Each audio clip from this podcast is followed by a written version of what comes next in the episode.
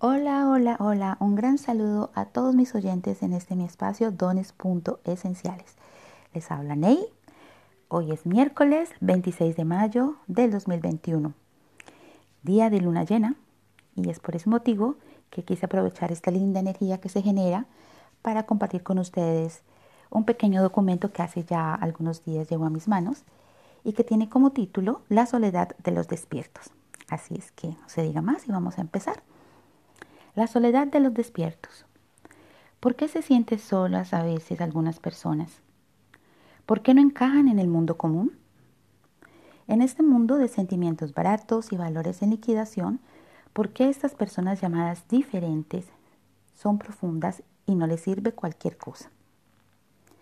Viven en el mundo real, el de la magia y el espíritu, y no en los del imaginario, que nos venden como real.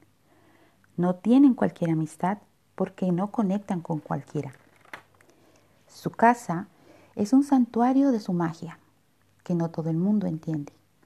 Las velas, cristales, inciensos, artesanías, plantas abundan por doquier. No son muy comunes, como muchas veces no lo es el ambiente en el que viven. No son entendidos por todo el mundo y tampoco les importa. No aspiran a hablar de la última moda, ni de lo que sucede con la farándula. Hablan de universos, de consejos, de sueños, de magia, de espíritus, de conciencia, de espiritualidad y de amor.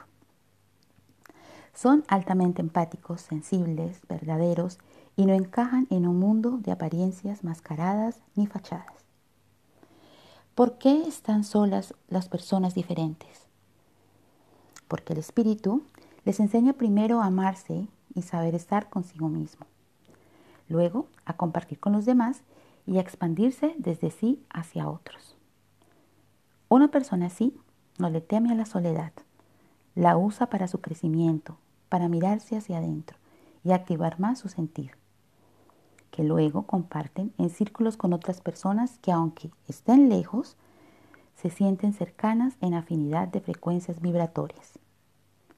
Una persona así tiene que derribar muchas falsedades en su camino antes de encontrarse consigo misma.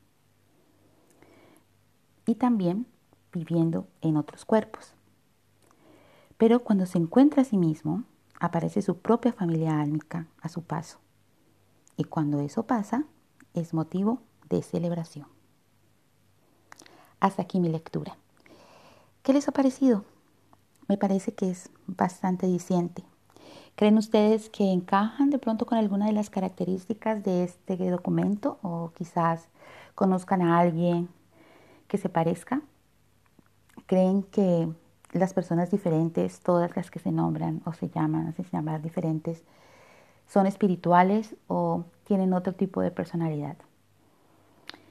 Bueno, eso les dejo para que me lo contesten personalmente y si se quieren contactar conmigo, ya saben, pueden encontrarme en mi espacio dones.esenciales en Instagram o también pueden escribirme a dones.esenciales.hotmail.com. Me encantará leerlos. Les deseo un lindo día de luna llena. Nos vemos a la próxima. Adiós.